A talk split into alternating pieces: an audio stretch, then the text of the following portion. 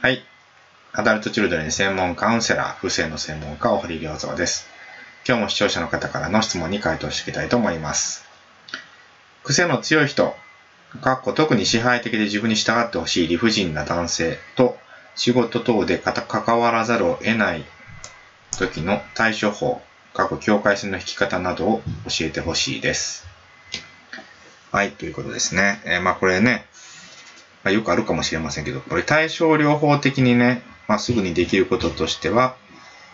まあ、曲線の反転を修正するってことですね。その人に対しての。えー、そして、えー、理不尽な指示に対してはね、毅然とした態度で、いや、私はや、それは違うと思います。というようなね、態度をしっかりとノーということなんですけれども、まあそう言われてもね、なかなか現実的にできないと思います。で実際どうするのかということなんですけれども、まずですね、まあ、根本的に解決しようとするとどうすればいいのかですね。まあ、表面的な方法はね、まあ、いろんなね、コミュニケーションスキルテクニックあると思いますけど、根本的にはどうすればいいのかっていう話をしますね。え何のために自分がその人を現実化させたのか。ね。もう一回言います。何のために自分がそういう人を現実化させたのかをちゃんと考えて書き出してみるということをまずやってください。これね、まあそういう理不尽な男性が原因なんだと。で、私は被害者なんだという、まあそういう考え方なんですね。こういう質問をする方っていうのはね。まあ一般的にはそういうふうに、私は被害者でひどい目に遭ってるんです。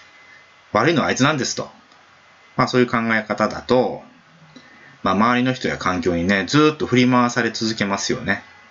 まあいわゆる奴隷の人生になってしまうんですね。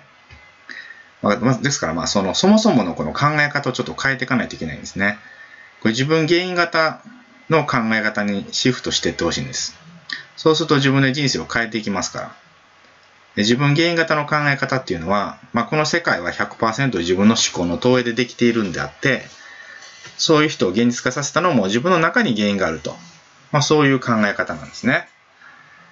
で、その癖の強い男性っていうのはおそらくですけど、まあ、お父さんかおじいちゃんにね、なんか似てる部分が必ずあると思います。まあ、もしかしたらお兄ちゃんかもしれませんけど、まあ、小さい時にね、12歳ぐらいまでに出会った男性、まあ、特にね、近くにいた人の影響がもろに出てると、まあそういうことになりやすいですね。ちっちゃい時の人間関係が、まあ形を変えてね、会社とかで繰り返されてませんか？っていうのをまずこう見抜いてほしいんですよ。まあ、このパターンを見抜くことですね。で、あ、同じやんと。ね、そういえば、お父さんが支配的でね、理不尽なこと言ってて、家族みんな従ってたわと。なった時に、過去のね、自分のその感情が未完了であって、それを完了させてほしいよということと、その時に作った信じ込み、まあ思い込みみたいなのがあるんですけど、それをちゃんと気づいて解除してくださいねというね、まあそういうサインなわけです。その出来事というかね、その人自身をね、作ったことは。まあこのケースだとですね、まあそういう、まあ理不尽なね、お父さんで、まあそれにお母さんがまあいやいや従ってたと。すると、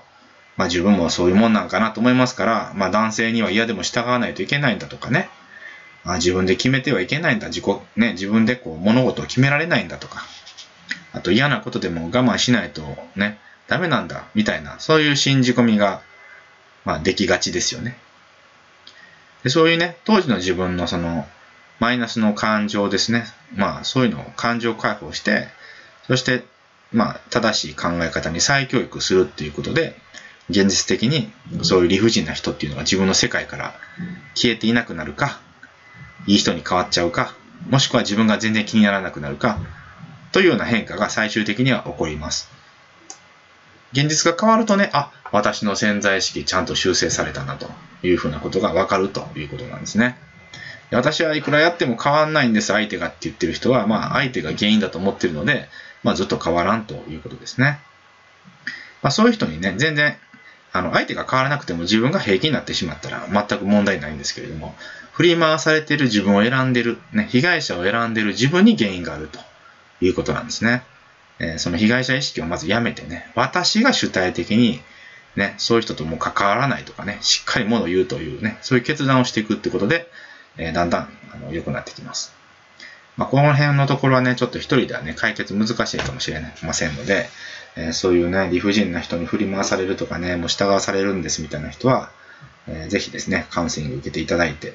考え方を根本からね、変えてほしいなと思います。はい、ということで、質問への回答でした。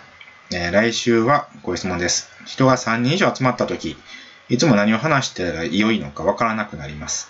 仲が良い人でもすごく緊張します。自分の話をしすぎたりして後悔することもありあります。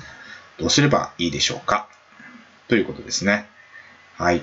えー、来週はこの質問に対しての回答をしていきたいと思います。はい。ということで、最後まで聞いていただきましてありがとうございました。また来週お会いしましょう。